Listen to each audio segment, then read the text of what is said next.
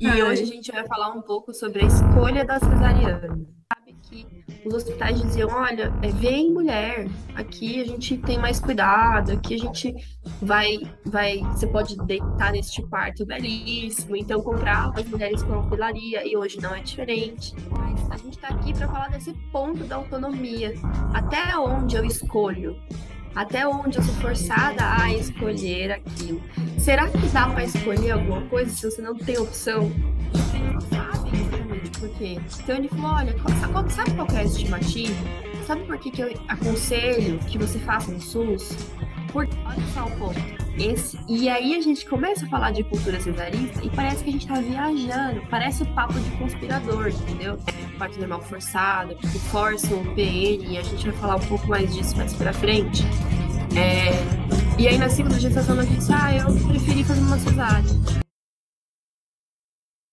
Bom dia, boa tarde, boa noite para você que está ouvindo mais um episódio desse podcast. É, a gente está aqui para fazer a última análise do relato da Gabriela. É, como que vocês estão, gente? Tudo Boa. bem. Assim que é bom. Ninguém, ninguém Hoje que eu tô boa. Quando esse episódio for pro ar, eu não sei. Aí já é outra história. Amanhã, não sei. Mas olha só, faltam, faltam 12 dias. É. Dica. Talvez, olha, 12 dias a gente vai estar nas eleições, hein? Pois Será é, faltam 12 dias. Será que eu vou estar bem? Há controvérsias. É, gente, a gente está mais uma vez aqui para fazer o último, é, último relato, analisar o último relato da Gabriela. É, nossa, que bagunça que fiz agora. Analisar, essa é a última análise do relato da Gabriela. E E hoje a gente vai falar um pouco sobre a escolha da cesariana, né? Uh. Por que que a gente vai, antes de falar disso, queria relembrar que informação não é julgamento.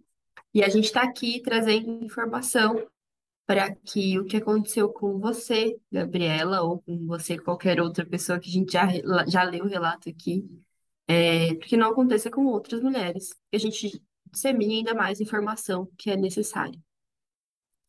É, a gente precisa entender, antes de mais nada, que essa questão da escolha da cesariana, ela vem através da segunda gestação.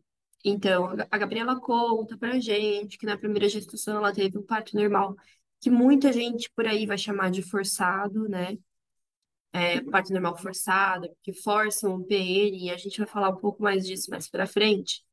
É, e aí, na segunda gestação, ela disse: Ah, eu preferi fazer uma cesárea para não passar por tudo isso, é, para não sofrer o quanto eu sofri. Então, a gente vai discutir exatamente sobre esse ponto. A primeira coisa que a gente precisa é, pontuar é que a gente, desde 1980, um pouquinho antes, a gente vem tendo uma mudança, na verdade, bem antes, é, a gente vem tendo uma mudança no cenário obstétrico brasileiro. Então, a gente vê é, a saúde suplementar chegando, né, para atender juntamente com o SUS ali é, essas mulheres que vão parir, né, esses bebês que vão nascer. E esse contexto da saúde suplementar é um pouco é um pouco duvidoso, né? Porque como que como que vocês vão fazer então? Vocês vão oferecer um plano de saúde que vai atender uma população que pode pagar. E aí esse já é o primeiro ponto que a gente tem que colocar no jogo disso aqui. É, mas vocês vão atender como? Quem vai fiscalizar esse atendimento? Vocês vão poder fazer o que vocês querem ali dentro? Como que vai ser oferecido esse atendimento? Para quem vai ser oferecido esse atendimento? Então, com isso, começaram a nascer algumas legislações específicas, como as resoluções da ANS, como as diretrizes, né, da, da Organização Mundial de Saúde, da, do Ministério da Saúde. Então, a gente vai ver que de 1980 para cá, isso vem crescendo e a gente vem discutindo muito mais sobre isso. Quando a gente, quando a gente fala de escolha de cesariana, a gente precisa relembrar como foi, é, como eram, como ocorriam os nascimentos antigamente, né, das nossas, puxa aí, das nossas avós, talvez, das nossas bisavós, melhor dizendo, porque das nossas avós já era uma questão medicalizada, uma questão mais hospitalar. Como ocorria o nascimento dessas, dessas mulheres, dessas crianças, né? E como começou a modificar isso. Então, para modificar, a gente sabe que os hospitais diziam: olha, é, vem mulher, aqui a gente tem mais cuidado, aqui a gente vai, vai, você pode deitar neste quarto belíssimo. Então, comprava as mulheres com hotelaria, e hoje não é diferente. Aquilo que a gente sempre discute, a Bruna sempre fala: olha, se fosse decidir, eu decidiria hotelaria também. Porque eu não vou mentir, chama atenção e chama a minha também, chama a sua Hashtag também. Hashtag sincero. Hashtag sincero. Então, a gente vem de todo esse contexto, né, onde o parto passou a ser um processo não, não mais fisiológico, mas totalmente medicalizado. Então, parto é do médico, né? É, eu faço parto, eu faço tal parto, eu faço tal isso, eu faço assim, e nunca a mulher dentro desse meio, que antes era totalmente protagonista desse processo. Né? Então a gente sai de um processo onde o feminino está muito aceso para um processo onde o masculino toma toda a, a organização e a ordem desse processo fisiológico do corpo feminino, do corpo da mulher. E aí aqui eu abro adendo para dizer de homens trans, né? Ou de mulheres não cis. É, então, quando a gente fala desse contexto de nascimento, a gente precisa relembrar esse contexto histórico, porque ele vai fazer diferença no impacto do aspecto cultural que a gente se encontra hoje. Então, em que momento que a gente está hoje? A gente está no momento de que forçam o PN? Eu não vejo como hospitais forçando parto normal né? Porque a gente tem aí um alto índice de cesarianas. O que eu vejo são atendimentos inadequados, né? Atendimentos que não deveriam acontecer. Eu acho que depende. Eu acho que o que, pelo menos, os relatos que me chegam de mulheres falando sobre essa questão do forçar o parto normal são mulheres pretas. E mulheres pretas, quando elas necessitam de uma cesariana, realmente não dão. E aí sim a gente vê uma forçação de um parto normal. Mas, no geral, é muito disso que você falou mesmo.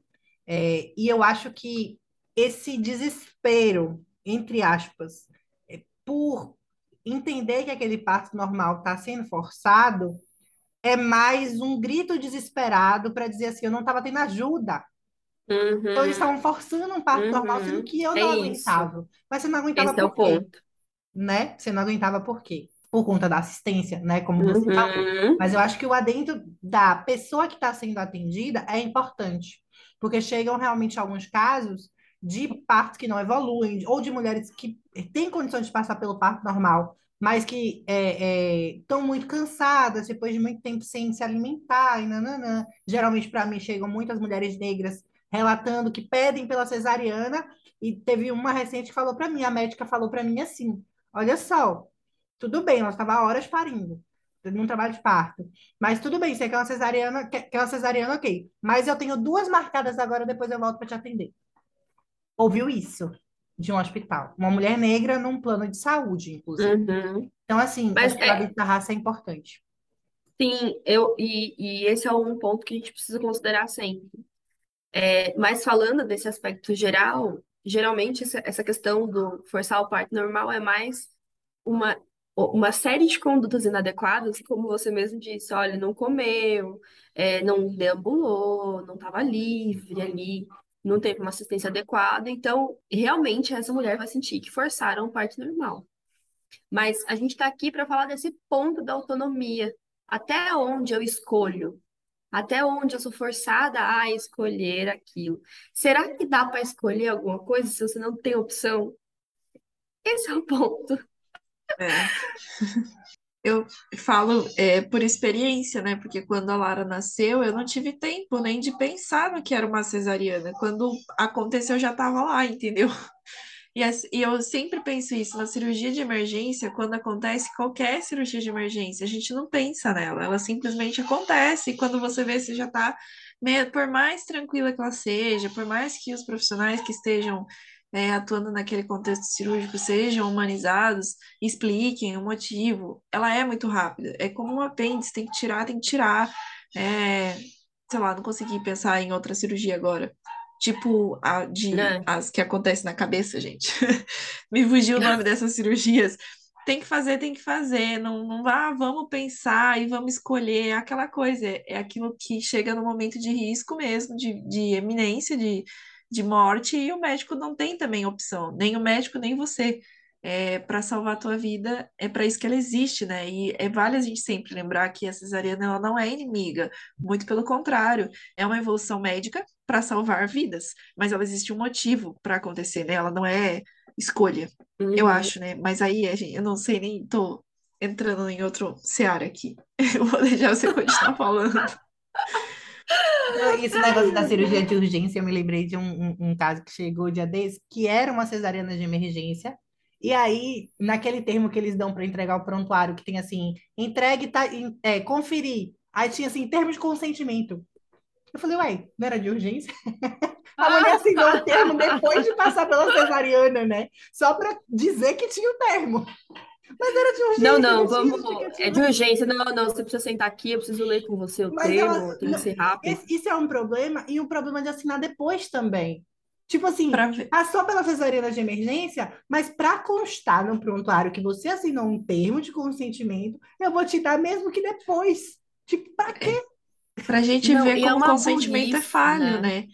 Porque se entendessem de fato o que significa consentimento, não ia ter uma folha simplesmente para cumprir tabela. Exatamente. É muito bizarro, né?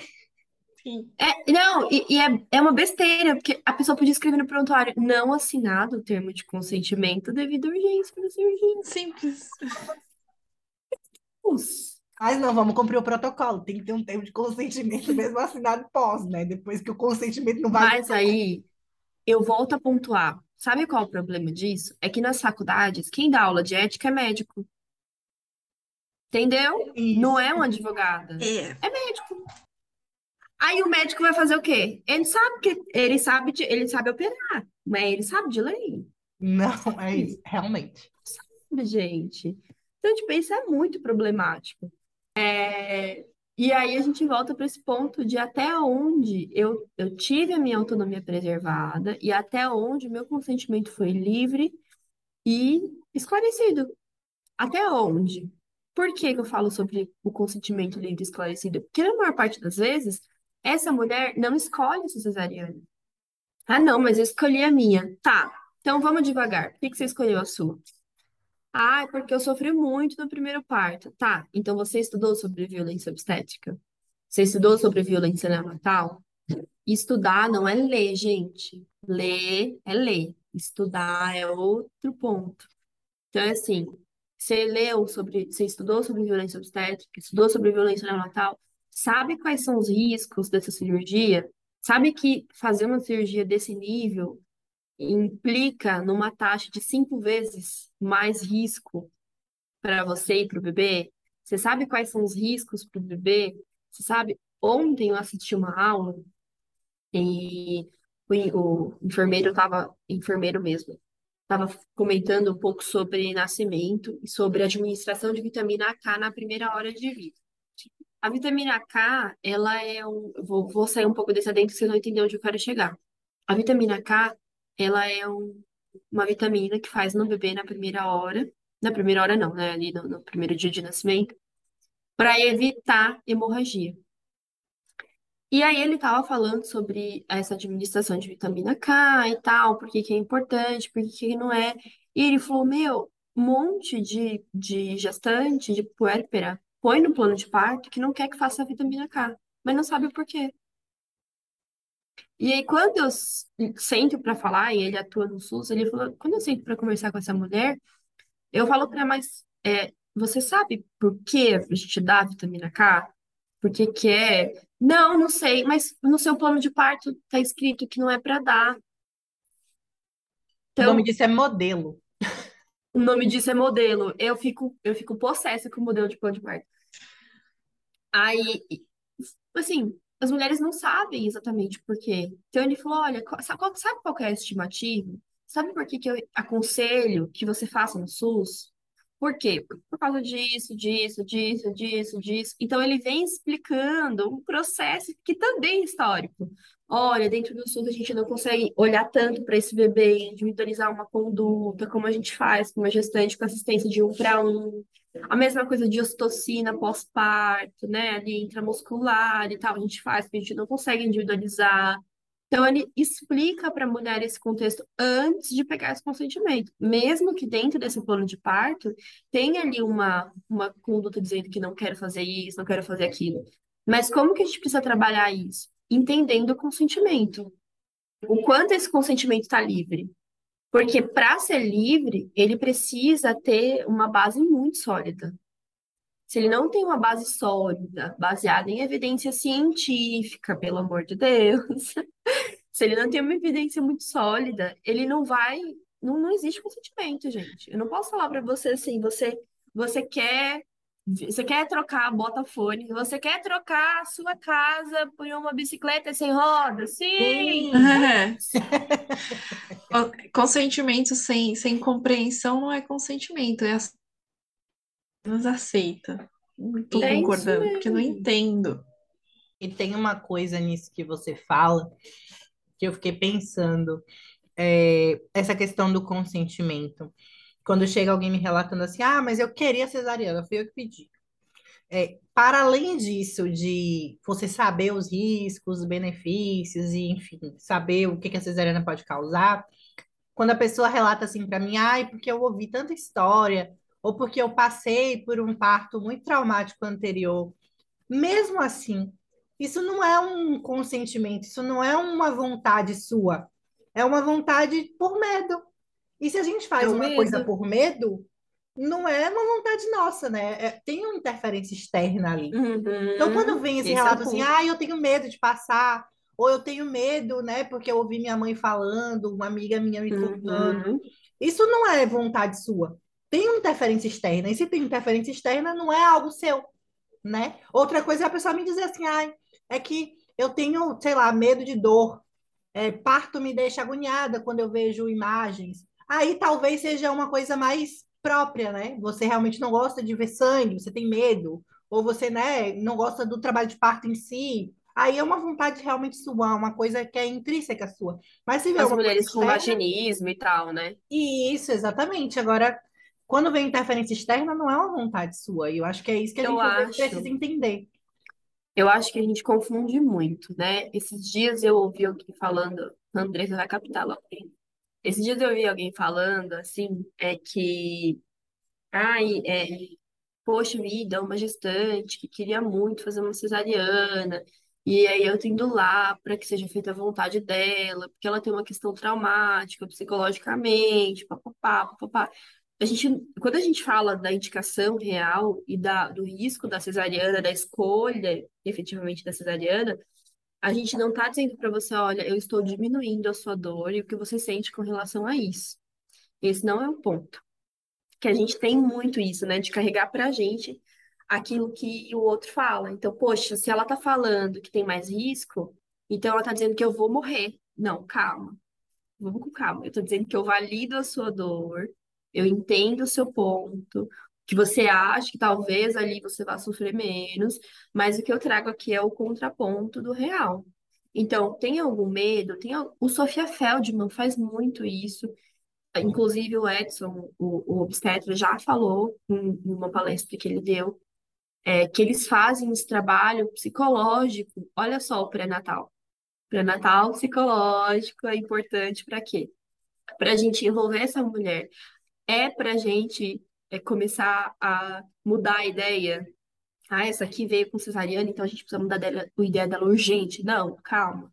É para entender o quanto esse trauma afeta essa mulher, o quanto essa mulher está disposta a conversar sobre esse trauma, entender esse trauma, processar esse trauma, falar, olha, eu tô com você. Se for uma indução, você topa se fosse uma indução? Você toparia se a gente fosse tentar e aí, se você perceber que você não tá legal, a gente faz alguma outra coisa? Mostrar para a mulher que dentro daquele ambiente ela consegue se mover e ela consegue escolher porque aquele é o momento dela, é o protagonismo dela. passeando dentro daquele cenário. É devolver para essa mulher a força que ela tem. Isso significa que isso vai se transformar sempre no parto vaginal? Não. Significa que a gente possa ter que intervir de alguma forma, ou cirurgicamente, né? Ou alguma intervenção mecânica, alguma intervenção farmacológica, alguma outra intervenção não farmacológica, mas tudo isso precisa ser conversado e dialogado com essa mulher. Agora, quando a gente ouve o relato da Gabriela, em que a primeira, o primeiro parto foi um parto violento como aquele, não dá para dizer que não foi. Um parto violento como aquele, que desemboca numa cesariana. Numa cesariana, por quê? Porque ela já estava se sentindo muito solitária naquele processo. Então, o pedido pela cesariana não foi pela dor exclusivamente, foi pelo sofrimento. Então, olha a gente separando esses dois pontos. É preciso separar dor de sofrimento. Então, quando a gente separa a gente consegue entender que um é diferente do outro, a gente sabe porque uma mulher diz: Eu prefiro agendar uma cesariana eletiva hoje. Com esse médico aqui, que eu sei que é mega cesarista, não vai me respeitar nada, que vai tirar foto com o meu filho, da... ele tirou da barriga, ele é o primeiro a tirar foto. Eu prefiro fazer com esse. Por quê? Porque eu vou sofrer menos. Mas porque a ideia de sofrimento que ela tem é aquela da Cristeller, da episiotomia, da ocitocina de rotina, dos gritos na sala de parto, dos toques excessivos. Então, ela não tem essa visão de violência neonatal. Aspiração, administração de colírio de nitrato de prata. Ela não tem essa questão do amarrar as mãos, bota o campo, apresenta o bebê, né? Não entrega o bebê para a mãe. Então, ela não estuda sobre esses processos.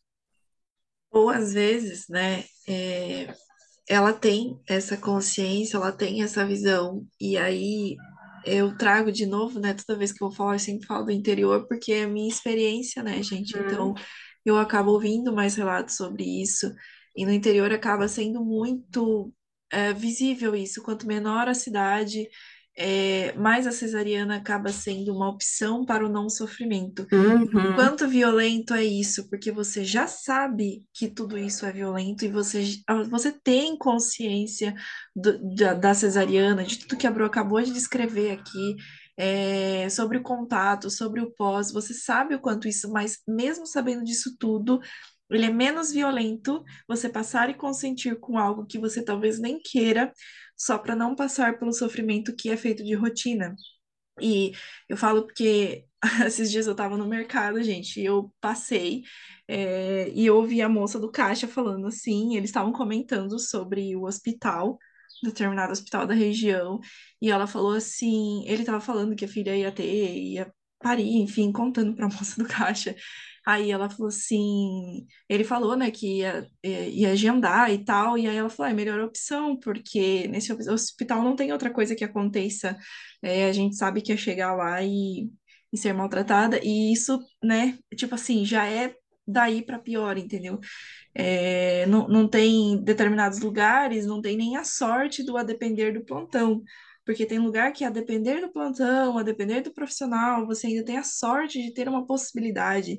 Então, é, é tão violento, eu, eu acho que esse é um tipo de violência muito grande, porque por mais consciente que você esteja que aquela escolha de cesárea, ela foi para você evitar um sofrimento maior, mas é como se você estivesse escolhendo, tipo assim, apanhar de vara ou de chinelo, entendeu?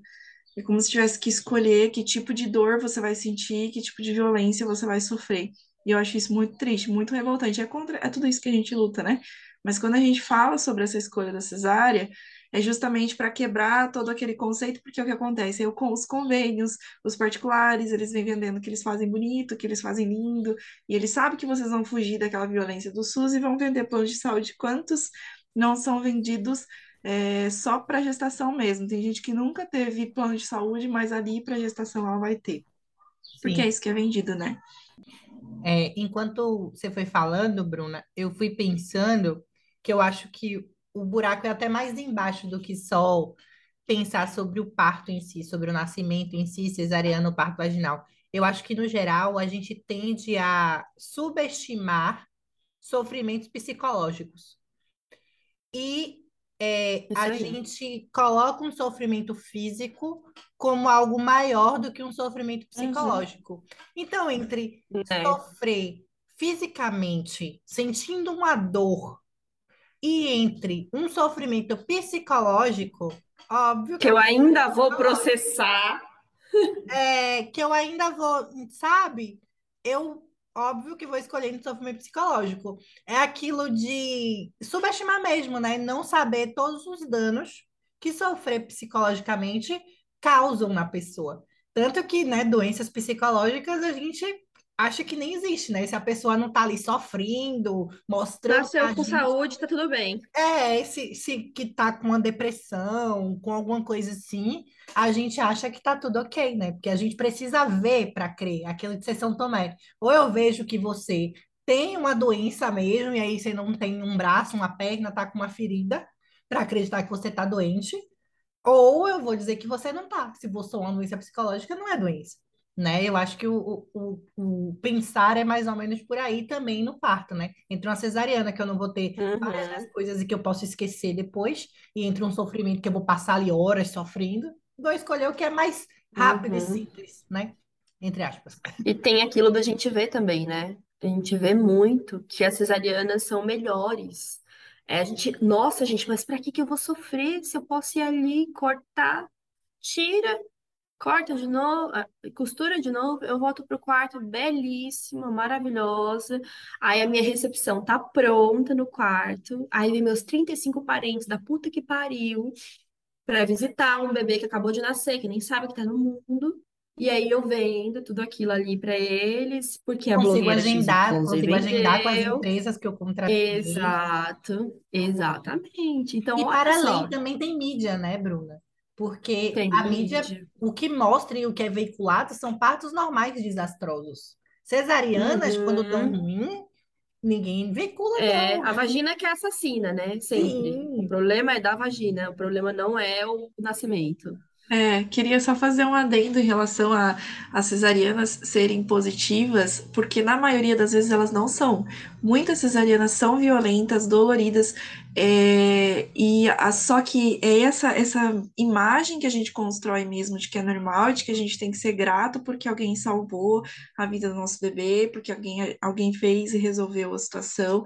E a gente tem que ser grato por aquilo, e a gente não poder reclamar, é que a gente ouve poucos relatos de cesarianas ruins e violentas, mas muitas delas são muito ruins, muito violentas. Tem cristeler realizado em ce- em cesariana a rodo, assim.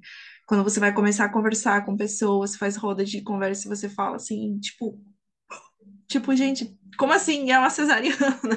Você já tá Pois é. fazendo. E, e tudo, e várias coisas, né? Além das próprias violências que o contexto cirúrgico traz, é, mas é isso também, né? Que às vezes até a gente fala que ah, a cesariana é melhor, mas a cesariana não é, ela continua sendo violenta, que a gente ouve poucos relatos, porque as pessoas não têm naturalidade para falar. Agora a gente está tendo essa possibilidade de trazer esse tipo de relato, de ouvir mulheres assim, mas a gente não pode ficar falando, porque é como aquela coisa, você não pode reclamar, você tem que ser grata. E aí as pessoas acabam guardando. É, é como se fosse algo meio abusivo mesmo, né? Porque ele é, ela é, não, deixa de ser. Mas sabe o que, eu ouvi esses dias e que eu falei, nossa, realmente não tinha pensado nisso. É, a pessoa fala, eu não sei quem falou isso. Enfim, vou até tentar procurar aqui se eu encontrar, deixa no, no- no- na descrição. É, quando é o parto normal, nossa, esse bebê ficou assim por causa do parto normal, que forçaram. Essa mulher teve uma hemorragia porque forçaram um parto normal. Essa mulher morreu porque forçaram um parto normal.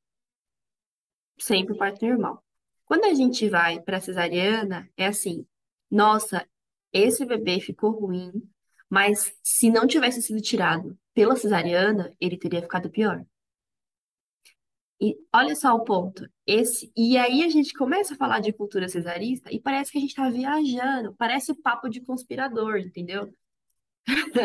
Tipo, você tá criando uma história na sua É, cabeça, porque não existe isso. Artomínio. É. Artomínio. Não, essa foi ótima. E aí a gente começa a questionar essas coisas, assim, só, só pode ser isso. Só pode ser uma teoria da conspiração, mas quando você começa a pegar esses pontinhos e encaixar nessa história toda, você percebe quantas cesarianas, quanto, quantas vezes você que está ouvindo esse episódio e a sua vizinha falou, eu fiz cesariana porque eu quis, pergunta para ela como que era a condição desse pré-natal. Se foi discutido com ela sobre violência neonatal, sobre violência obstétrica, melhor, não vamos muito longe, não. Se foi discuti- discutido conduta adequada, se foi discutido medicina base- baseada em evidências, se essa mulher foi convidada a ser protagonista desse processo, se essa mulher teve contato com esse bebê. A gente não está falando de diretriz e de resolução do ano passado. A gente está falando de coisa para mais de cin- cinco anos. Para lá de cinco anos, gente. Então, assim, não é uma coisa que nasceu agora. É uma coisa que está aí, ó, há muito tempo. Há muito tempo. Então, o quanto que a gente está. Gente, esse, esse episódio vai ficar quilométrico. O quanto a gente A gente tá, divide. é, a gente divide. Quanto a gente está disposto a falar sobre essa cultura. E o quanto a gente está disposto a dizer, realmente existe uma cultura. O que que a gente vai fazer para barrar isso aqui? Como que a gente faz para mudar isso aqui? O, o ponto principal é que o contrário de parto humanizado, a gente vai falar, eu vou falar de parto humanizado, porque é o que todo mundo vai entender. Não é cesariana. O oposto. O oposto de parto humanizado é violência obstétrica. Nascimento respeitoso é violência obstétrica, é o oposto. Por quê? Porque quando a gente fala sobre experiência positiva de parto e nascimento, inclusive que a OMS tem um documento que fala sobre isso, eu vou deixar aqui, a gente está falando das cesarianas. Porque elas vão ser, em algum momento, elas vão ser necessárias.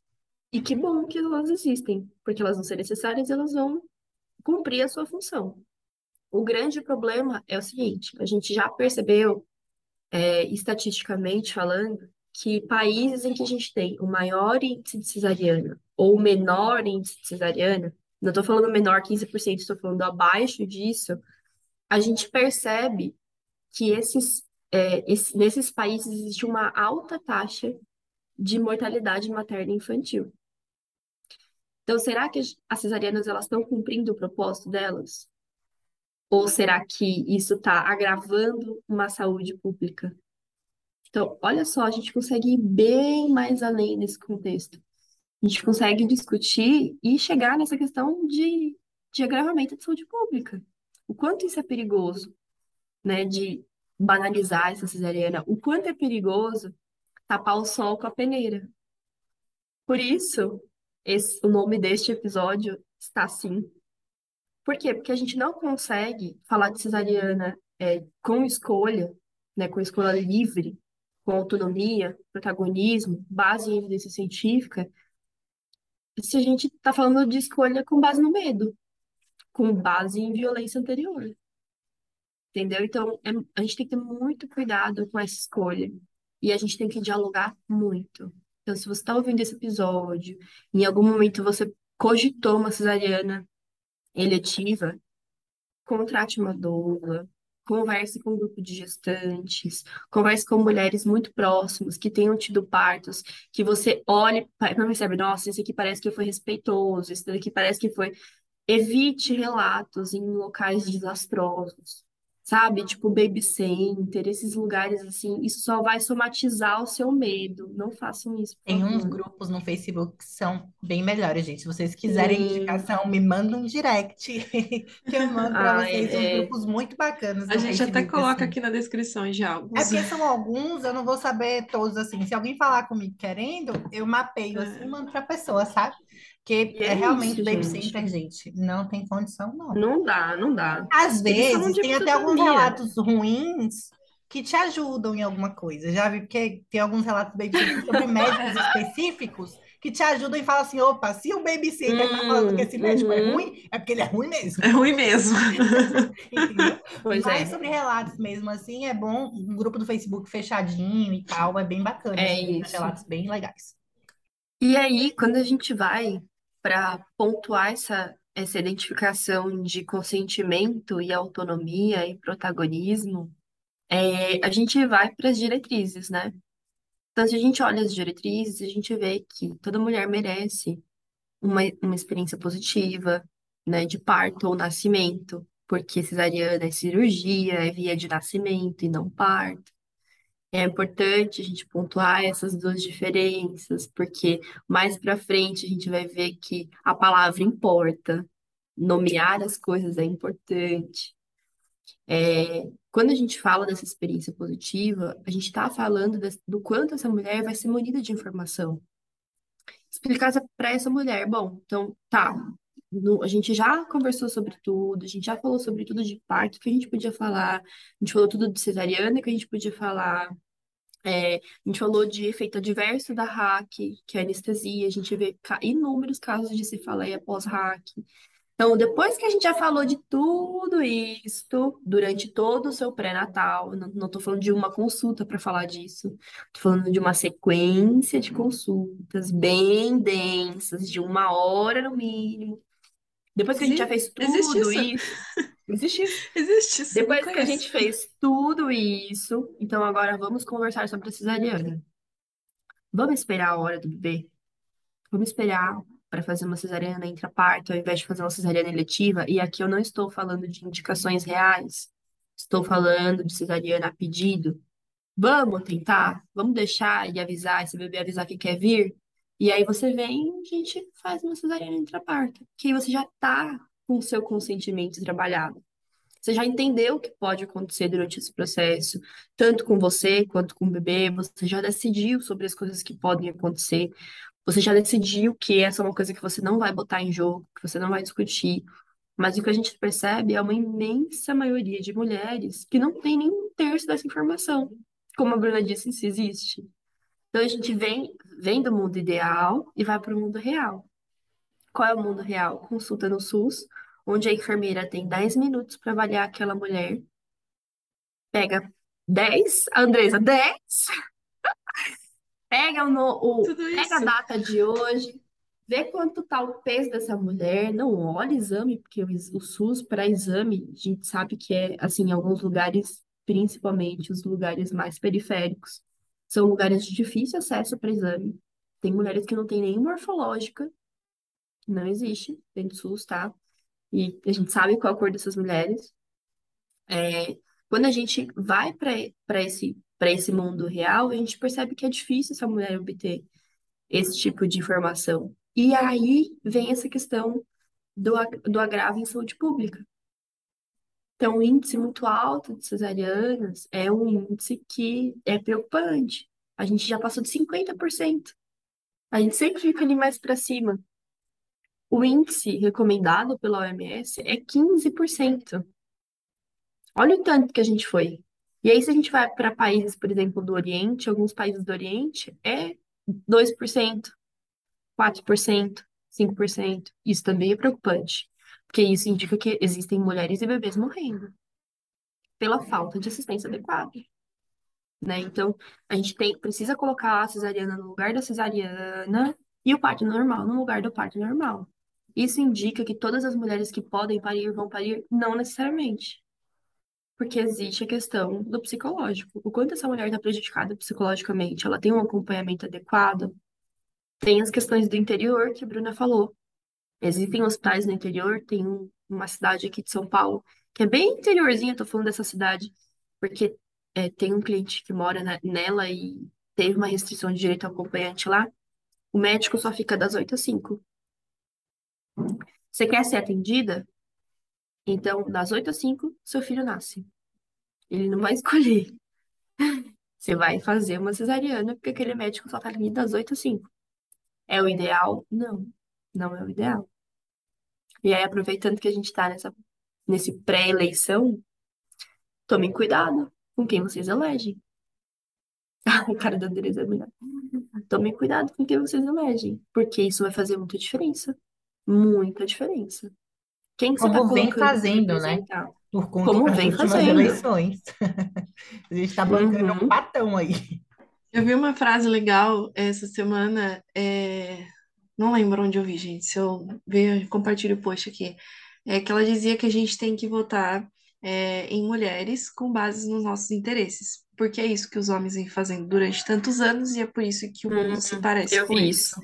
Eu Eu vi isso achei também. muito bacana, né? E isso mesmo, a gente não tem que ter medo de pensar no nosso interesse como mulher, como, né, como feminino, é, de nascimento. A gente tem que ler os projetos, a gente tem que ler os planos de governo e tem que se, se inteirar daquilo mesmo, sabe? E aquela Uhum. coisa, é, eu costumo sempre falar, eu gosto um pouco de política, né? Ser inserida, até por isso inserida na, na regulamentação da lei da doula aqui na cidade, mas é, a gente não, basta ser mulher, né? Precisa ser uma mulher ativa, e precisa ter um projeto, um plano inserido ali. É, eu ia falar coisa que eu não posso falar no, no coisa, já uma ia falar nomes, né? gente. O processinho, os advogados aqui iam surtar comigo agora. Vou, deixa eu parar. É isso aí, leio. Não, precisa ser a Obrigada. pessoa pautada, né, nas pautas feministas, assim. Mas é muito o que você falou no Exato. início. É, é aquilo de ser aliada com os nossos interesses. É, por exemplo, e aqui eu já vou citar uma pessoa específica, aquela, aquele projeto de lei da Janaína Pascoal, sabe? Sobre Uhum. esco- a mulher poder escolher qual a via de nascimento da criança. Querendo trazer a cesariana num país que, que cesariana já é uma, uma Já é um negócio regra. que acontece absurdamente, sabe? Então, é isso é uma pessoa comprometida? Isso é uma pessoa que entende do que está propondo? Não, não é. É uma pessoa que quer surfar em uma onda e dizer que está trazendo uma salvação que não é uma salvação. É a morte da gente, né? Porque Nossa, é esse ponto. pós-parto é muito mais, mais previsível numa cesariana do que num, num Uhum. parto vaginal, num parto natural. Então, por exemplo, Janaína Pascoal não é uma pessoa alinhada com os meus interesses, não é uma pessoa alinhada na Não. pauta feminista, é uma pessoa que surfa na onda. E aí não rola, né? Mais do que ser mulher, mais do que ser mulher que traz pautas femininas, a gente precisa realmente entender a profundidade dessa pessoa, né? Na- No Uhum. caso, na verdade. E assim, se eu não sei se vocês sabem, mas ela, a justificação para ela apresentar esse projeto de lei é que ela atendeu, ela é advogada, né? Era advogada, não sei se é ainda. É, mas assim, ela atendeu dois casos de morte neonatal. E aí ela disse, olha, se tivesse acontecido a cesariana, não tinha. Mas quantas mortes ela não assinou com esse projeto de lei, né? Quantas mortes ela não deixou ali na ponta? Quantas mulheres já não morreram? Quantos bebês já não morreram? Será que esses bebês que ela atendeu foi mesmo por causa do parto normal ou foi assistência inadequada? Uhum. Tchim, tchim, Eu tchim, voto tchim, pela assistência é, adequada. tchim, tchim, tchim, tchim. Então, assim, olha, é, é, E mesmo que fosse a necessidade de uma cesariana, também foi, não deixou de ser uma assistência adequada, porque tinha que ter visualizado o exato, momento certo de fazer exato. uma cirurgia. Esse é o ponto. Não porque a pessoa tinha que Esse é o escolher. Uhum. Então, assim, é, é muito, é muito sensível quando a gente fala sobre cesariana, escolha de cesariana, porque na imensa maioria das vezes essa mulher não escolhe.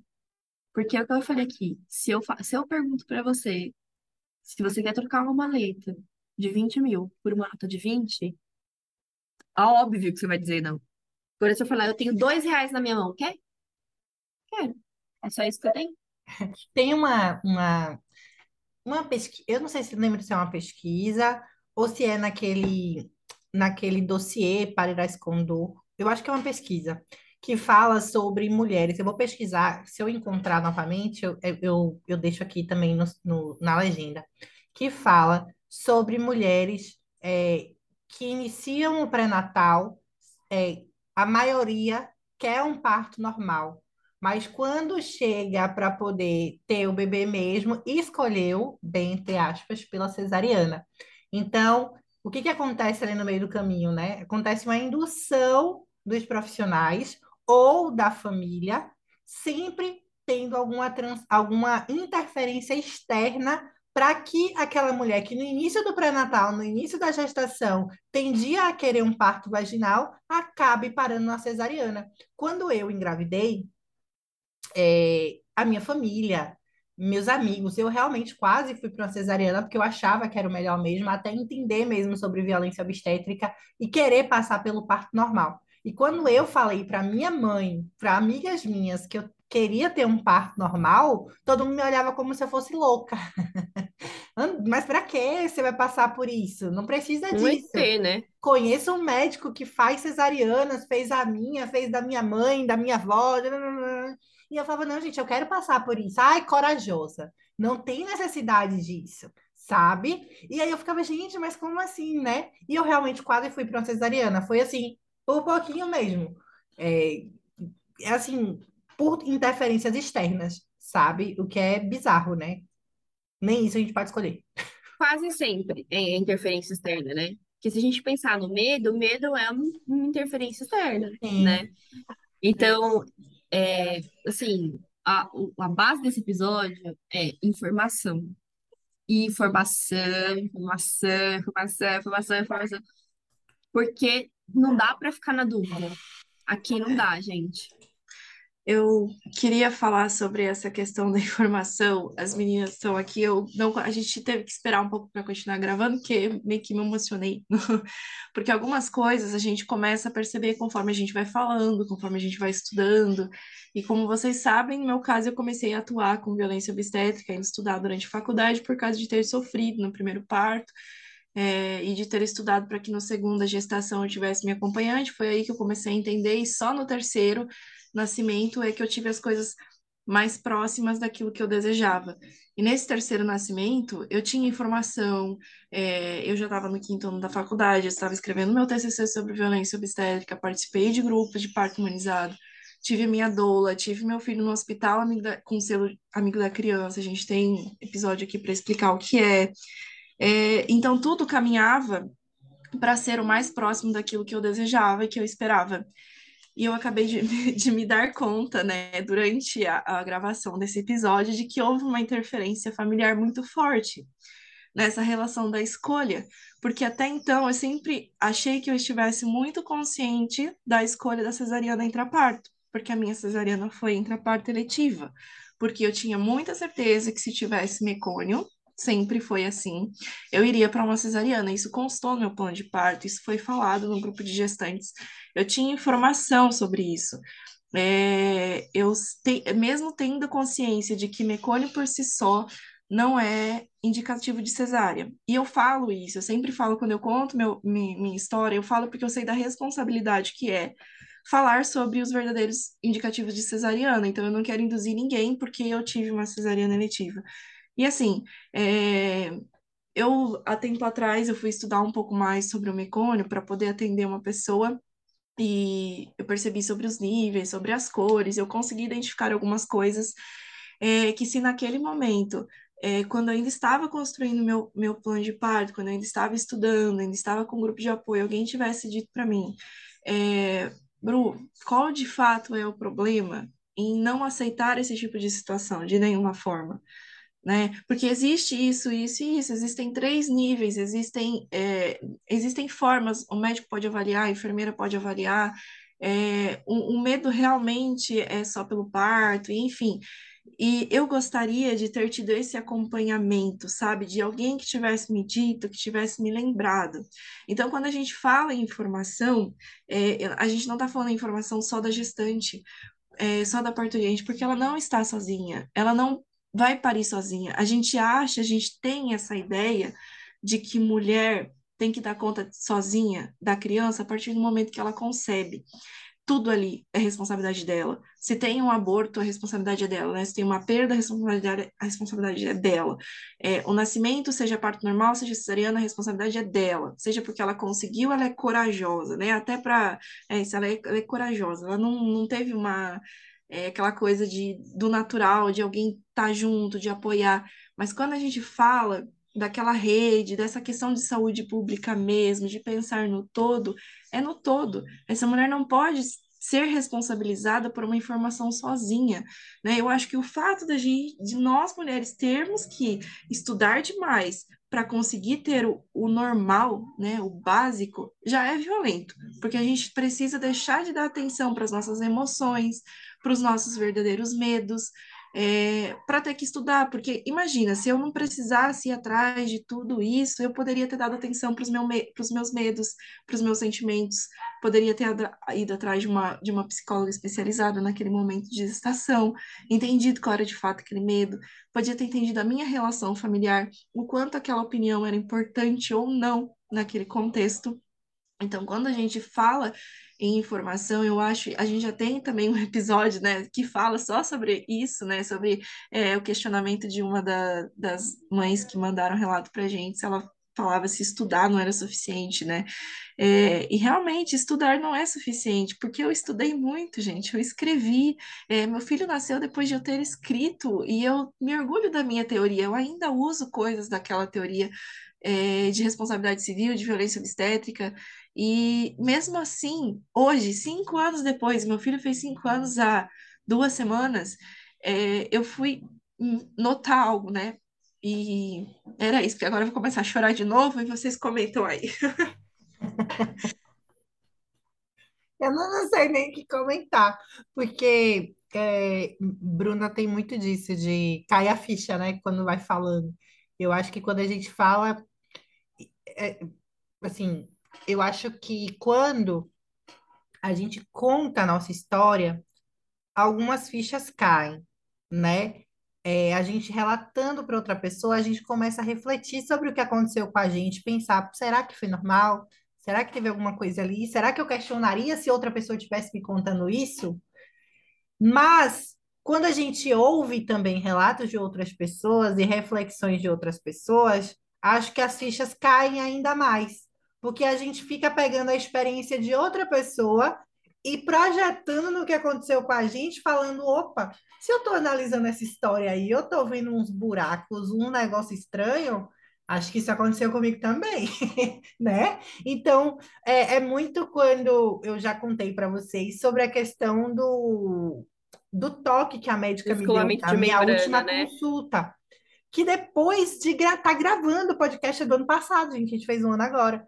Tô gravando aqui com vocês e a gente falando sobre as coisas. Eu falei, gente, lembrei disso agora. Será que a médica fez um escalamento de paciente em mim, sem me avisar? Disse que era um toque, só que eu senti dor depois. Então eu fiquei, gente, se uma mulher relatou isso e eu consegui perceber e projetar no que aconteceu comigo, eu acho que eu sofri violência obstétrica ali, né? Eu acho que teve algum probleminha ali, teve um negócio ali. É, então, é, Bruna tem muito disso de cair ficha, mas eu acho que esse também é o propósito do podcast, né? A gente começar a refletir e usar experiências de outras mulheres para poder pensar, ter a informação é, é e informar, levar para outras pessoas, né? Fazendo isso ecoar. Então, muito importante esse relato de Bruna agora. Achei interessantíssimo, assim. Acho que é meio que uma sessão de terapia, né? Ninguém é psicólogo aqui, não. E, e a gente não, e a gente não substitui uma boa terapeuta, pelo amor de Deus. Mas, né, acho que faz essas reflexões surgirem mesmo. Acho que é super normal. E é bom que o propósito está sendo cumprido, né? Até com a gente mesmo. Uhum. É, e eu, eu acho que essas, essas reflexões elas só surgem quando a gente enxerga um local de segurança. É aquilo que a gente já vinha falando em alguns episódios aqui, de às vezes a mulher enxerga segurança, ela não quer judicializar, ela só quer contar. Né? Aí eu queria contar o que aconteceu. Aconteceu isso, isso, isso, meu prontuário tá aqui, eu quero que você analise, que eu quero, eu quero ter certeza de que eu não tô doida, que aconteceu alguma coisa que não deveria ter acontecido. Então, é encontrar segurança naquele local. E ainda que você encontre segurança naquele local, pesquise né? A Bruna falou que caiu. A ficha não foi só a gente falando, foi uma pesquisa, mais a gente falando. Então, olha, você percebe que junta mais de uma coisa para dar um twin ali, né? E é, é, muito feliz saber que a gente consegue é, processar relatos tão impactantes assim, e sendo um deles da Bruna, né? É, eu acho que é tudo isso, né, gente? Hoje Deu. Agora é tudo isso. Já Dessa deu, vez é não foi o meu episódio, viu? Ah. Queria dizer isso, meu episódio não ficou assim, Parece não. que o jogo virou, não é mesmo? Tem hipocrisia, né?